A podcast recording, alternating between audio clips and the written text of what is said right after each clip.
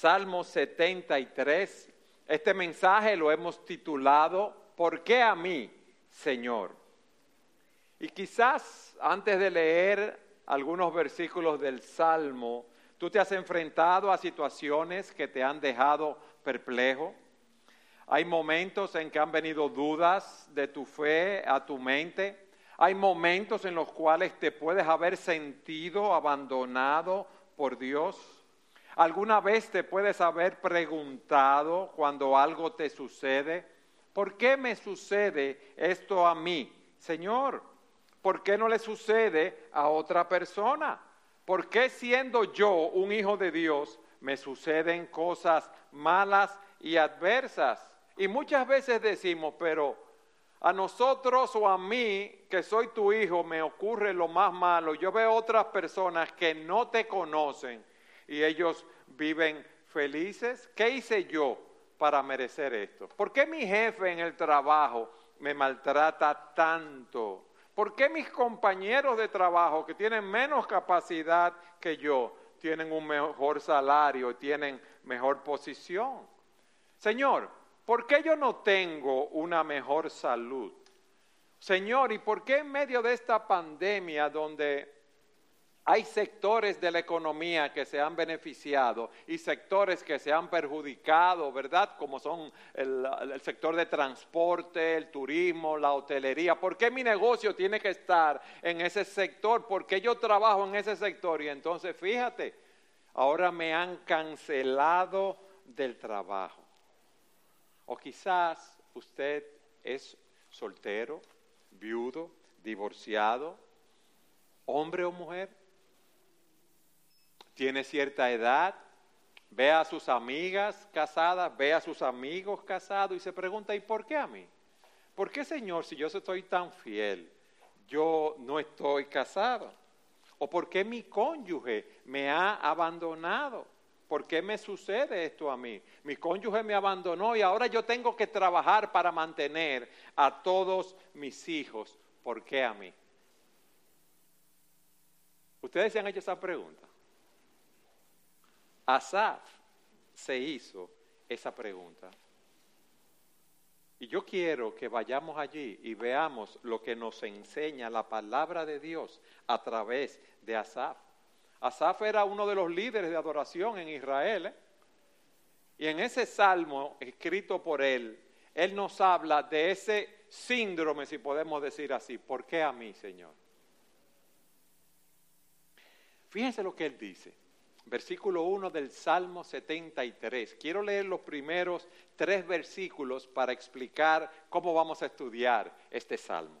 Ciertamente Dios es bueno para con Israel, para con los puros de corazón. En cuanto a mí, mis pies estuvieron a punto de tropezar, casi resbalaron mis pasos, porque tuve envidia de los arrogantes al ver la prosperidad de los impíos porque no hay dolores en su muerte y su cuerpo es robusto. No sufren penalidades como los mortales, ni son azotados como los demás hombres. Vamos a leer hasta el versículo 12. Versículo 6. Por tanto, el orgullo es su collar. El manto de la violencia los cubre. Los ojos se les saltan de gordura. Se desborda su corazón con sus antojos. Se burlan y con maldad hablan de opresión hablan desde su encumbrada posición. Contra el cielo han puesto su boca y su lengua pasea por la tierra. Por eso el pueblo de Dios vuelve a su lugar y beben las aguas de la abundancia y dicen, ¿cómo lo sabe Dios? ¿Hay conocimiento en el Altísimo? Miren, estos son los impíos y siempre desahogados han aumentado sus riquezas. Versículo 13, miren lo que dice Asaf. Ciertamente en vano he guardado puro mi corazón y lavado mis manos en inocencia, pues he sido azotado todo el día y castigado cada mañana, a pesar de yo haber vivido así. Lo primero que yo quiero que veamos es la perplejidad que tiene Asaf. Hay momentos, mis hermanos, en que la vida no nos parece justa porque vemos que estamos en situaciones desfavorables para nosotros y no vemos la bondad de Dios. Pero sobre eso vemos entonces que los, malvados prosperan y los piadosos sufren. Y él reconoce en el versículo 1, ciertamente Dios es bueno para con Israel. Él lo repite cuatro veces en este salmo, pero él es honesto y sincero en cuanto a mí. Yo estuve a punto de tropezar, casi resbalaron mis pasos. Y nos dice una de las razones de, de, su perplejidad y lo que causó en él. Yo tuve envidia de los arrogantes. Él deseaba tener lo que esas personas tenían. Él ve esa prosperidad de esos hombres y él quiso tener eso que ellos tenían. Él pensó que él merecía eso y más. Entonces, fíjense cuál es su reacción.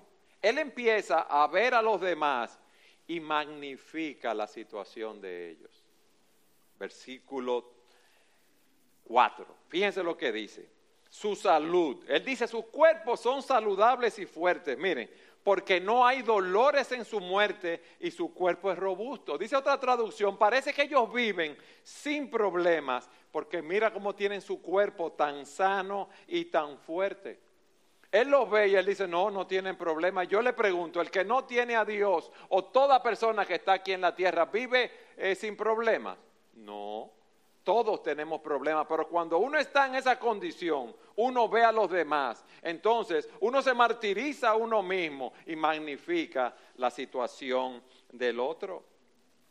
Cuando dice no hay dolores en su muerte, puede estar diciendo que ellos mueren pacíficamente que ellos mueren y no tienen ningún problema de conciencia, porque Satanás, si podemos decirlo así, los ha engañado, los ha adormecido, y ellos piensan que cuando cierren sus ojos lo van a abrir en la presencia de Dios. Dice, su cuerpo es robusto, o sea, son personas que están saludables, que no están consumidos por las enfermedades. Ahora no con el asunto de la dieta, pero antes cuando una persona estaba gorda y rozagante, le dijeron, ay, qué bien tú te ves, tú sí estás en salud.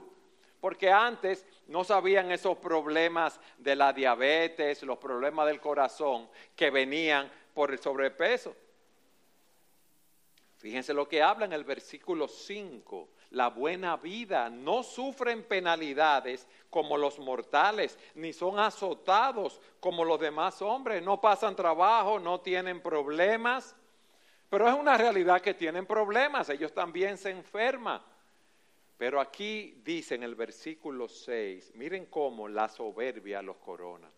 Miren cómo esos hombres andan con el orgullo como un collar, andan con ese cuello erguido, son unos altivos, se creen que son mejores que los demás y quieren ser tratados como si fueran, perdón, superiores a los demás. Fíjense que al final del versículo 6 dice, el manto de la violencia los cubre.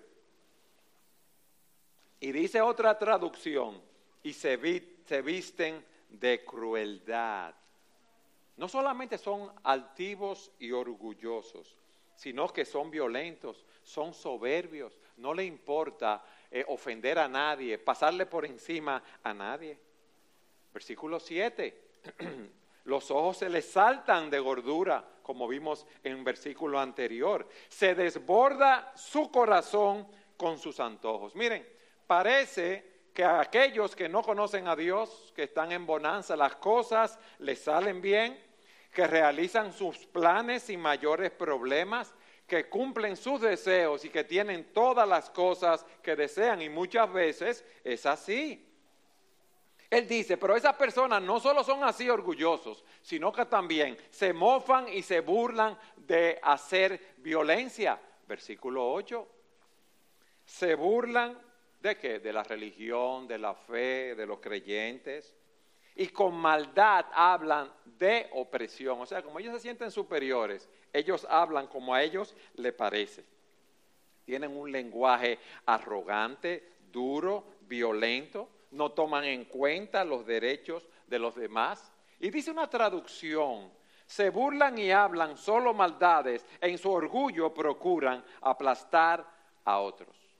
Todo eso que él está viendo es real, aunque él había exagerado, como les dije, en algunos aspectos.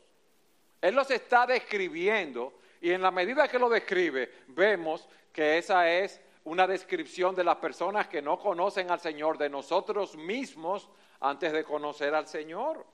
Fíjense el versículo 9.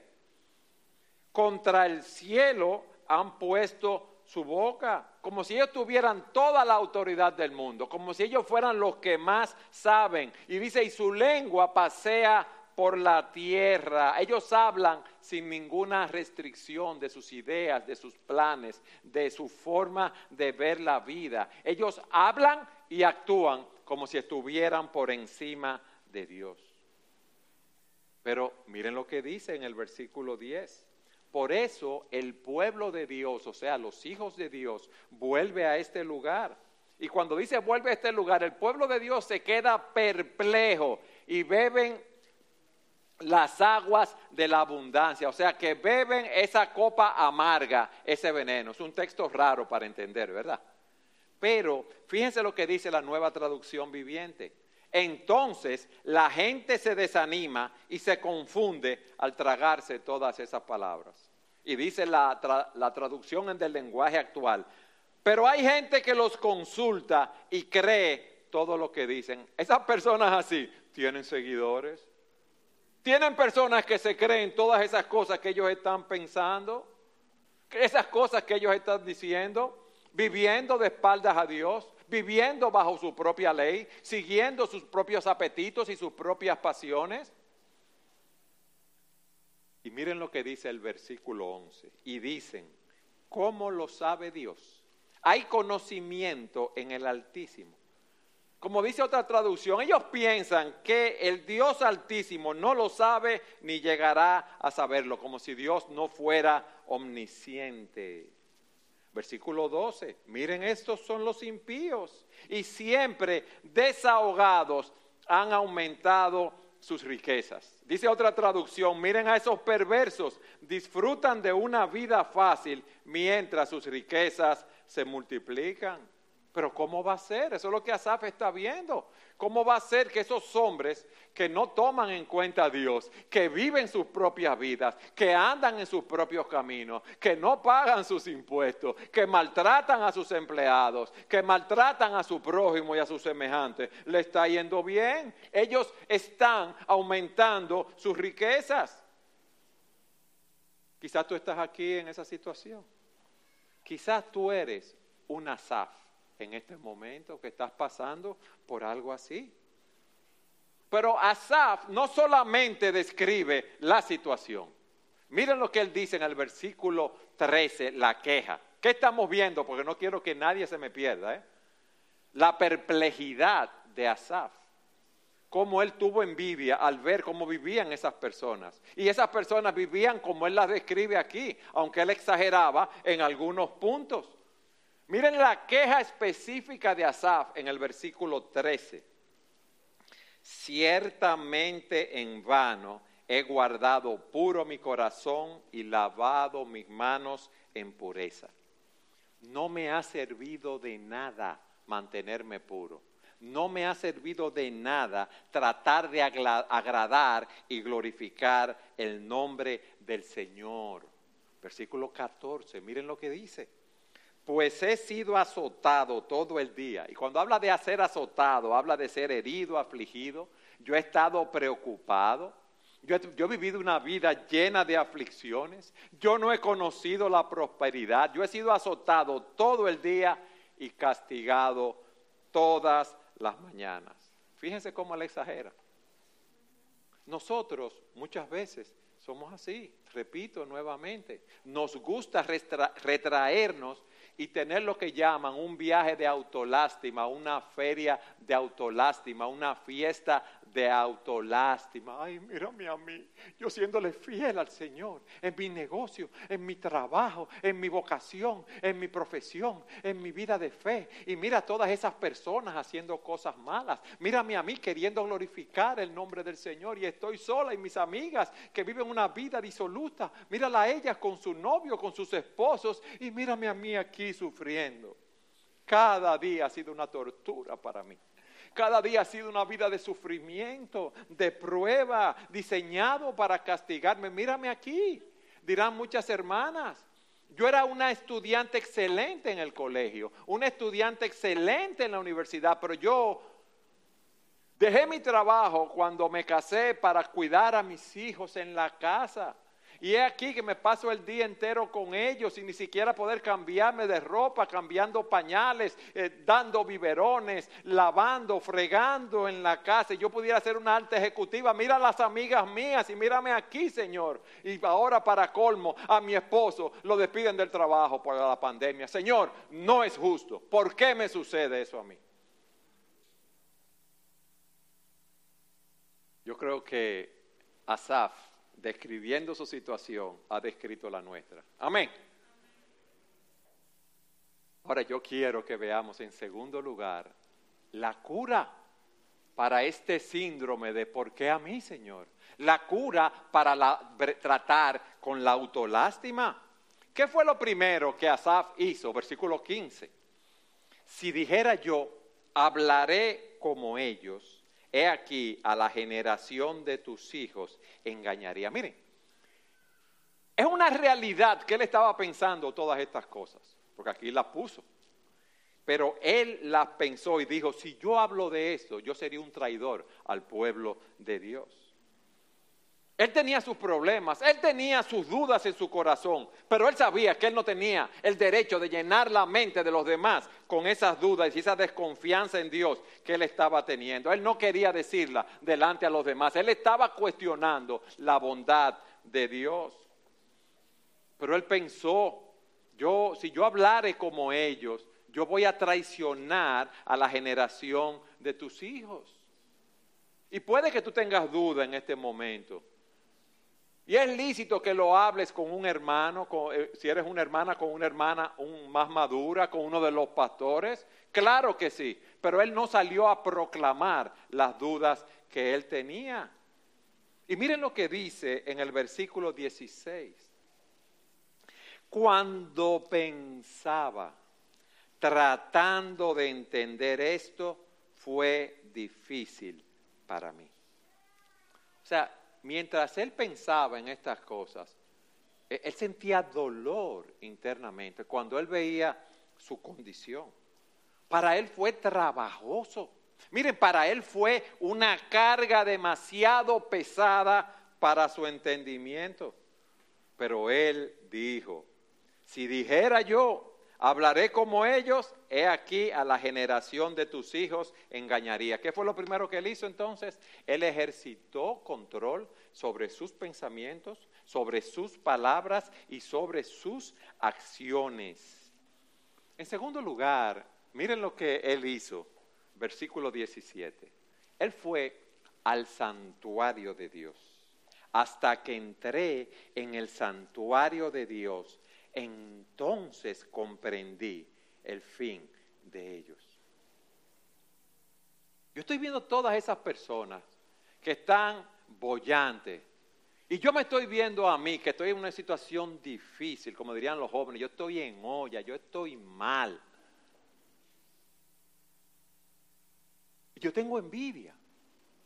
Yo tengo envidia de lo que estoy viendo. Yo quisiera tener un mejor carro, yo quisiera tener mejor ropa, yo quisiera tener una casa mejor. Yo quisiera vivir más cómodo de lo que él está viendo. Pero él dice, ellos están así. Cuando yo entré al santuario de Dios, entonces comprendí el fin de ellos. Cuando yo estuve adorando a Dios, puede ser que fue al santuario, al templo, otros dicen que era que estaba eh, en la palabra estudiando, ¿verdad? La, eh, la palabra, meditando acerca de Dios, esa es la idea. Pero él empieza a entender en ese momento que las cosas no eran como él las estaba viendo. ¿Qué aprendió Asaf? ¿Qué aprendió Asaf allí en el santuario? La condición real del hombre que no tiene a Dios. Entonces comprendí el fin de ellos. Yo comprendí lo miserable que es la vida del hombre sin Dios. Yo comprendí lo que le va a suceder en el futuro. Miren lo que dice el versículo 18. Ciertamente tú los pones en lugares resbaladizos. El hombre que no tiene a Dios está en una situación muy difícil. El hombre que no tiene a Dios está al borde de un acantilado con un abismo allá abajo y está parado sobre piedras, piedras, rocas resbaladizas, lisas. En cualquier momento se puede, resbalar y se puede caer. Por más próspera que parezca su condición, su situación, está en peligro, está en incertidumbre, en cualquier momento puede caer en la ruina. Su prosperidad es material, es humana, está basada en cosas de este mundo. No hay permanencia, no hay estabilidad. Vean conmigo el versículo 18, que sea la palabra que nos hable. Ciertamente tú los pones en lugares resbaladizos, los arrojas a la destrucción. La ruina, mis amados, está ante ellos. Y cuando sean condenados, como estábamos nosotros, caminos a una condenación eterna, antes de conocer al Señor, ahí se demostrará la justicia de Dios. Versículo 19, ¿cómo son destruidos en un momento? Son totalmente consumidos por terrores repentinos. Ellos se mueren, van a morir igual que todos los hombres. Versículo 20, como un sueño del que despierta, oh Señor, cuando te levantes despreciarás su apariencia. Ahí se puede entender que es cuando el Señor se levante, pero la idea es, no es que Dios estaba dormido, sino que el soñador, el que está viviendo esa vida de espaldas a Dios, va a llegar un momento que va a despertar y va a ver su realidad. Aquí vive como un rey. Aquí habita en un palacio, una casa enorme con todo lo que quiere. Aquí está rodeado de aduladores y de cortesanos. Aquí camina en hermosos jardines. Escucha, como dice un autor, el sonido de la música dulce. Se sienta en una mesa cargada de todo tipo de lujos se acuesta en un lecho de plumas, pero habrá una realidad cuando se despierte. Ya sea que se despierte él del sueño o cuando Dios lo llame a juicio. Mis hermanos, esto es terrible. Fíjense lo que dice. Como un sueño del que despierta, oh Señor, cuando te levantes, despreciarás su apariencia esa apariencia, eso que ha vivido, se va a desvanecer de inmediato. El Señor no está pendiente de esas cosas. Esa persona que está viviendo de espaldas a la palabra de Dios va camino a una condenación eterna. En la quietud de la casa de Dios, Él comprendió que los que viven sin Dios, que los que andan en sus propios caminos, son dignos de lástima de lástima, hermanos, no de envidia. ¿Ustedes saben por qué? Porque están atesorando ira para el día de la ira. Hermanos, si nosotros no podemos gozar, no podemos envidiar a los malos, como dice aquí, ¿verdad? No podemos eh, exagerar la situación de ellos, porque la situación de ellos es sumamente triste. Van camino a una condenación eterna. Esa prosperidad que tienen es corta, es insegura. No importa cuántos miles de millones de pesos tengan, no importa qué tanto poder o placer experimenten, un día van a morir y un día se pararán en la presencia de Dios para darle cuenta a su Creador. Y va a ser un despertar terrible. Yo no sé si a ustedes les ha pasado que hay momentos que uno está durmiendo y tienes una pesadilla terrible que te van a matar o que tienes una enfermedad o que no puedes hablar o que van a matar un ser querido tuyo. Y cuando tú te despiertas dices, guay, qué bueno, era una pesadilla. ¿A ustedes no le ha pasado eso? Esa pesadilla no se va a poder despertar nunca.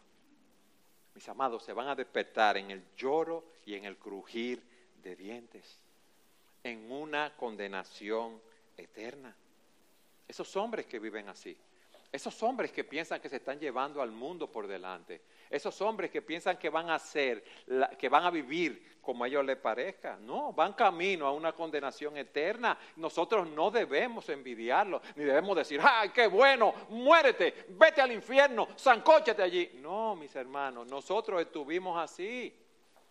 Nosotros estuvimos así, debemos verlo con tristeza, con ojos de misericordia, predicándoles el Evangelio para que ellos sean salvos. En el Salmo 37, versículo 35, dice, he visto al impío violento extenderse como frondoso árbol en su propio suelo. Luego pasó y no estaba, lo busqué, pero no se pudo encontrar. Observa al que es íntegro, mira al que es recto, porque el hombre de paz tendrá descendencia pero los transgresores serán destruidos a una. La posteridad de los impíos será exterminada. ¿Qué hemos visto hasta aquí? La duda de Asaf, la perplejidad. ¿Por qué me sucede esto a mí, Señor? Yo tengo envidia de esos hombres, pero mira cómo viven esos hombres. En vano yo he lavado mis manos en inocencia. En vano ha sido mantenerme en santidad. Y estamos viendo cómo él salió de ahí, cómo él no expresó lo que estaba pensando, cómo cuando fue al santuario de Dios pudo entender el fin de ellos. En tercer lugar, él entendió también que él era el responsable de haberse sentido así. Mire, versículo 21. Cuando mi corazón se llenó de amargura y en mi interior sentía punzadas. Entonces era yo torpe y sin entendimiento, era como una bestia delante de ti. Señor, es lo que nos está diciendo. Yo estaba amargado, afligido, dolido, insatisfecho cuando pensaba en estas cosas. Cuando yo dudaba de tu bondad, de tu sabiduría, de tu justicia. Cuando yo decía, oh Señor, tú me estás maltratando, ¿por qué tú me permites que eso suceda en mi vida? Yo estaba lleno de amargura cuando envidiaba la prosperidad de ellos, cuando exageraba lo bien que estaban, cuando en mi hombre interior yo sentía punzadas por la envidia como un aguijón, yo estaba destrozado cuando yo estaba pensando así. Yo era un necio, yo era un ignorante, yo no estaba pensando correctamente, yo era como una bestia, dice él, delante de ti. Yo era estúpido, yo era tonto, yo estaba actuando sin sentido. Yo no tenía una comprensión adecuada del caso. ¿Por qué dice que yo era como una bestia? Porque las bestias no alcanzan a ver más de lo que tienen por delante. La hierba si es una vaca que tiene ahí. ¿Me explico? Y él se da cuenta que él perdió mucho tiempo en la autoconmiseración en verse a sí mismo y su condición, y ver a los demás y su prosperidad y envidiarla. Y él se da cuenta que su problema no era la prosperidad de los impíos. Su problema no era que a él le faltaba prosperidad. Era él mismo que se estaba causando ese dolor. ¿Por qué? Porque él estaba viendo la vida desde su propia perspectiva, desde su propio punto de vista. Él estaba cuestionando la bondad de Dios por lo que él estaba viendo y lo que él estaba pensando, su corazón, empezó a controlar sus emociones. Él no se guió por los principios de la palabra de Dios. Era su corazón. Era ese diálogo interno que él tenía, que él estaba permitiendo que lo controlara, lo que veía a su alrededor y no lo que Dios decía en su palabra. Por eso nosotros debemos cuidar nuestros corazones, hermanos. Por eso nosotros debemos llenarnos de la palabra de Dios continuamente. Sobre toda cosa guardada, ¿guarda qué? tu corazón, porque de él mana la vida. Pero él no solamente entendió que él era el responsable de pensar así, también él empezó a entender los privilegios tan gloriosos que él tenía como un hijo de Dios, no importa la circunstancia en la cual se encuentre. Les pregunto a ustedes, ¿él había sido envidioso? Sí. ¿Él había exagerado? Sí. ¿Sí o no? Sí. ¿Él se había llenado de autolástima? Sí. Pero a pesar de todos sus pecados, Dios lo perdonó. Alabado sea el Señor por eso. Porque él estaba en la presencia de Dios. Si Dios lo hubiera tratado conforme a lo que él se merecía, lo hubiera rechazado, lo hubiera condenado, pero él estaba en la presencia de Dios. Y esta es la prueba de que Dios lo perdonó. Él era un hijo de Dios. Ciertamente, dice al principio, es bueno Dios para con Israel, para con los de puro corazón. Y él, en el versículo 23, dice, sin embargo, hermanos, respiremos porque todos nosotros somos como Asaf, yo soy el primero. Sin embargo, a pesar de todo, yo siempre estoy contigo. Tú me has tomado de la mano derecha a pesar de mis puntos de vista bajos e indignos, a pesar de mis dudas, a pesar de mi cuestionamiento, a pesar de mi envidia, a pesar de mi exageración, a pesar de mi autolástima, a pesar de desear la prosperidad de los impíos, a pesar de mi espíritu murmurador contra Dios, a pesar de mi espíritu quejoso, yo no soy desterrado de la presencia de Dios yo siempre estoy contigo. Señor, tú me has tomado de la mano derecha. Hasta se da cuenta de que él no estaba solo. Que aunque él no podía ver a Dios en medio de su situación y de sus dudas, el Señor lo tenía agarrado de la mano derecha. No se había dado cuenta que sus pies, o se dio cuenta, no se habían deslizado, que él no había llegado a caer porque Dios lo sostenía de su mano.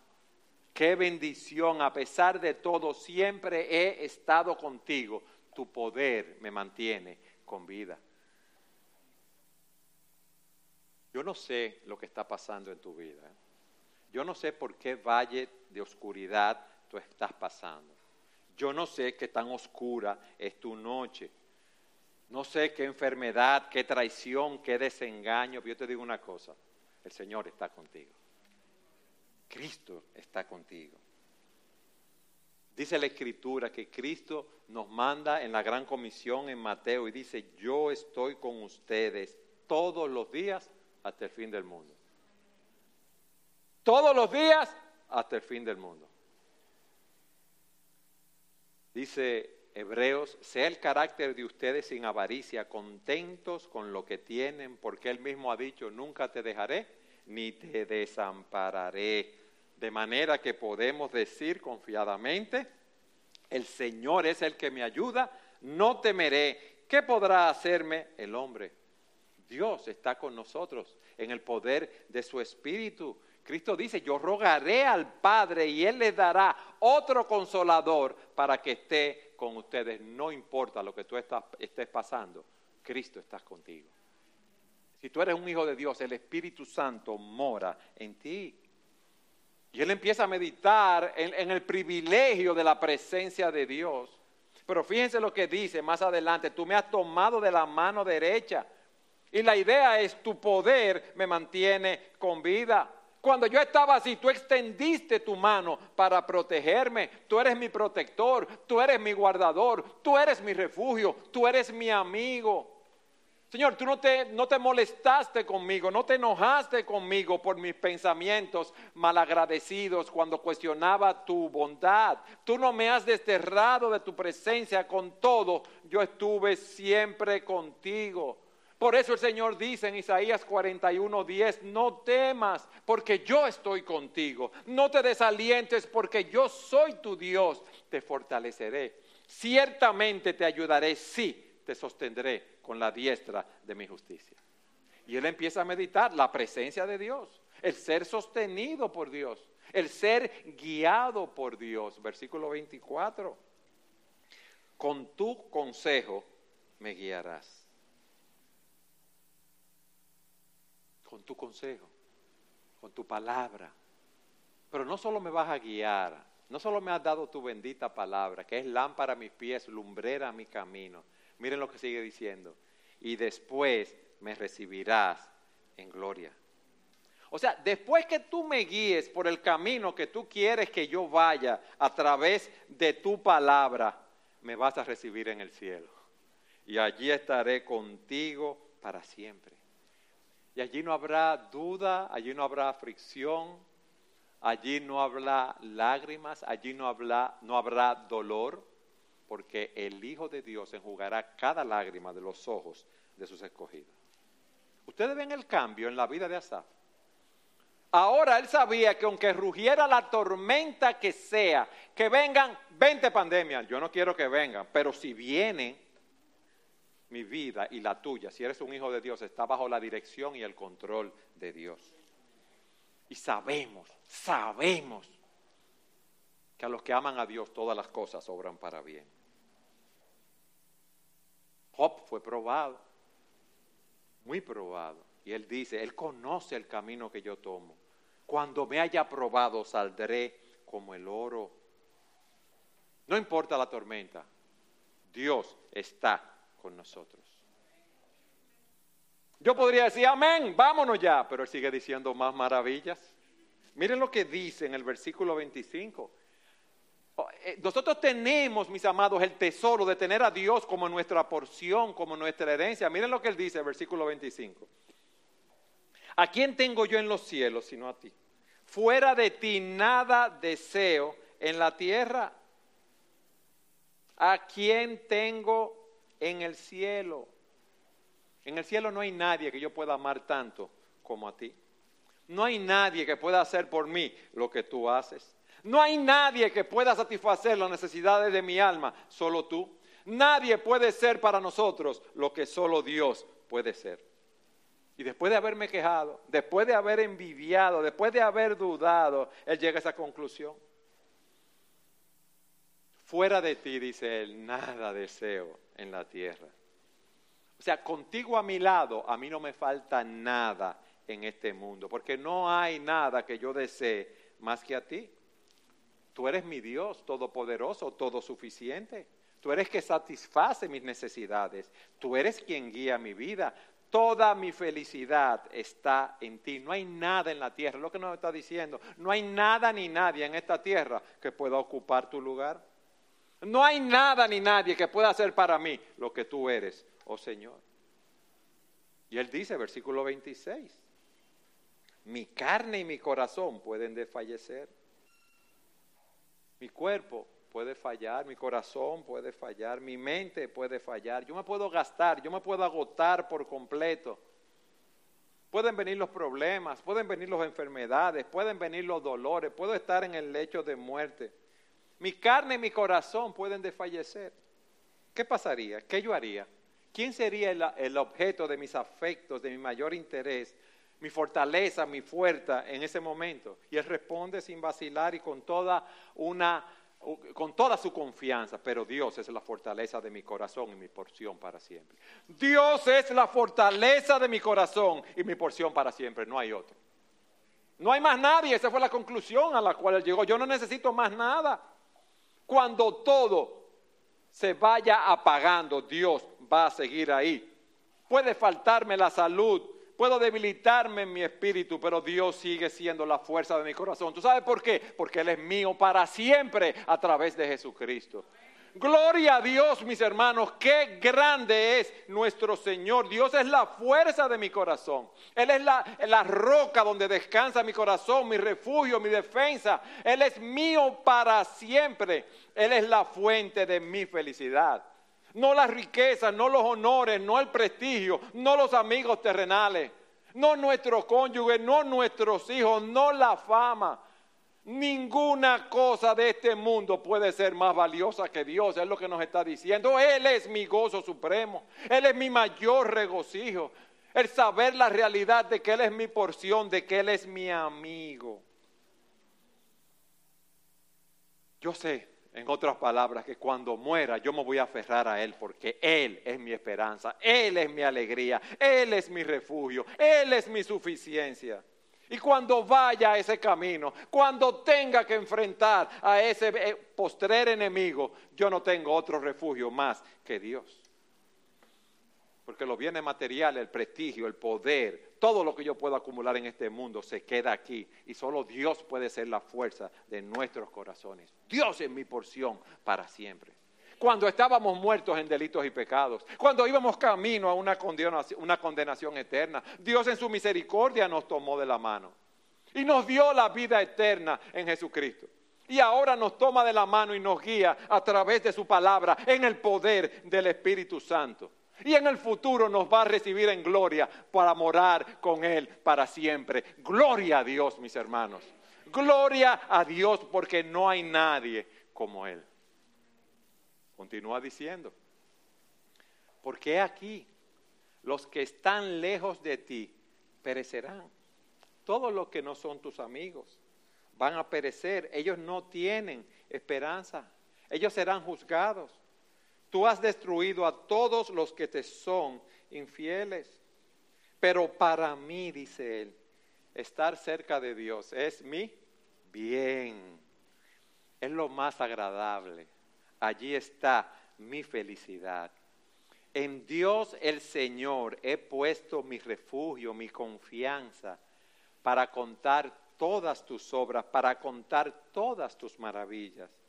Él nos está diciendo, pero yo voy a estar cerca de ti, que es lo que más me gusta. Tú eres mi Dios y mi dueño. En ti encuentro protección. Por eso quiero contar todo lo que has hecho. Ese es el resultado al cual llegó el salmista en su perplejidad. Miren, y si hubiéramos leído los primeros versículos decimos, oye, pero que ese hombre era un líder de, adoración en el templo, Salmo de Asaf, mira cómo estaba ese hombre, pero miren la, la obra que Dios hizo en su corazón. Mis hermanos, para concluir, hoy, para nosotros combatir ese síndrome de que, ¿por qué a mí, Señor? Esa autolástima, debemos hacer la resolución de acercarnos a Dios de decir como el salmista, pero a mí, pero para mí, estar cerca de Dios es mi bien, en Dios he puesto mi refugio para contar todas tus obras. ¿Cuál fue la conclusión de Asaf? Oh, yo pasé por esa crisis porque estaba lejos de Dios. ¿Por qué a mí, Señor? Porque cuando hacemos esa pregunta y nos cuestionamos, porque estamos lejos de Dios. Cuando estamos lejos de Dios, nada puede estar bien. Cuando nos alejamos del Señor, todo va mal. Por eso Él dice, en Dios he puesto mi refugio. Yo he resuelto vivir cerca de Dios. Yo he resuelto estar al lado de Dios, implorar por su bondad y su misericordia, porque Él y nadie más es mi sumo todo bien. No importa lo que pase a mi alrededor, no importa, lo, no importa lo que esté pasando en nuestro interior, en nuestras vidas. Dios es el mismo siempre en su poder, en su bondad, en su majestad, en su gloria, en su amor. Por eso, en cuanto a mí, el acercarme a Dios es el bien. ¿Cómo me acerco a Dios? A través de su palabra, de leer su palabra, de meditar en ella, de orar en su presencia, de meditar en Él, teniendo comunión con los hermanos, estando aquí adorando al Señor, donde Él se manifiesta eh, en, en, su día de una manera especial y habla a nuestros corazones. Cristo se hace presente en medio de su pueblo, en medio de esta fiesta de adoración a Él, donde oímos su palabra, donde somos edificados, donde hacemos nuevos votos, para seguir cerca del Señor. Medita. Si tú, al igual que Asaf, estás cuestionando hoy la bondad de Dios en tu vida, puede ser porque estás valorando a algo o a alguien más que al Señor en tu vida y Cristo no es tu principal tesoro. Y estás valorando más la prosperidad terrenal que la prosperidad celestial.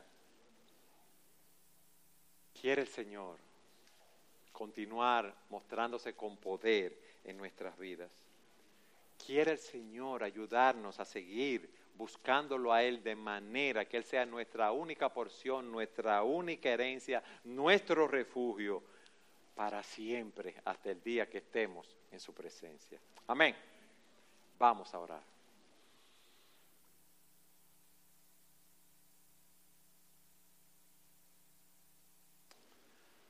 Oh Señor, perdona nuestros pecados. Perdónanos porque nosotros somos como Asaf. Ayúdanos a ponerte continuamente delante de nosotros, sabiendo que porque estás a nuestra diestra, permaneceremos firmes. Padre, tú has dicho en tu palabra que aunque pasemos por valle de sombra de muerte, no temeremos mal, alguno, porque tú estás con nosotros, porque tú eres nuestro pastor,